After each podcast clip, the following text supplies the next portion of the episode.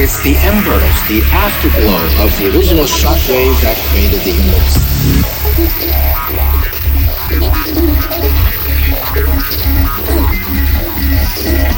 The secret of creation, the secret of everything is lost in that first second.